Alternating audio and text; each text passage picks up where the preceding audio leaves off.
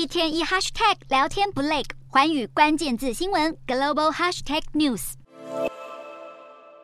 两名黑衣男子偷偷摸摸走进外币兑换所。转眼间，他们冲出来，驾车逃亡。这是八月三十日发生在南韩平泽市的一宗持枪抢劫案。除了画面中的两名嫌犯外，还有另外三名共犯，而且全是外籍人士。根据警方调查，主谋是一名三十四岁塔吉克男子。他们抢走八千美元（约二十五万台币）的现钞。警方三十一日凌晨在仁川机场捕获四名嫌犯，只有其中一人顺利逃出国。南韩最近类似的抢劫案还不止这一桩。八月三十一日，又有一名三十岁中国男子在首尔外币兑换所洗劫了一点二五亿韩元，约台币三百多万元后被拘捕归案。男人最近抢案频传，特别是旅客会去的外币换钱所，如果要前往当地旅游，势必要提升警戒。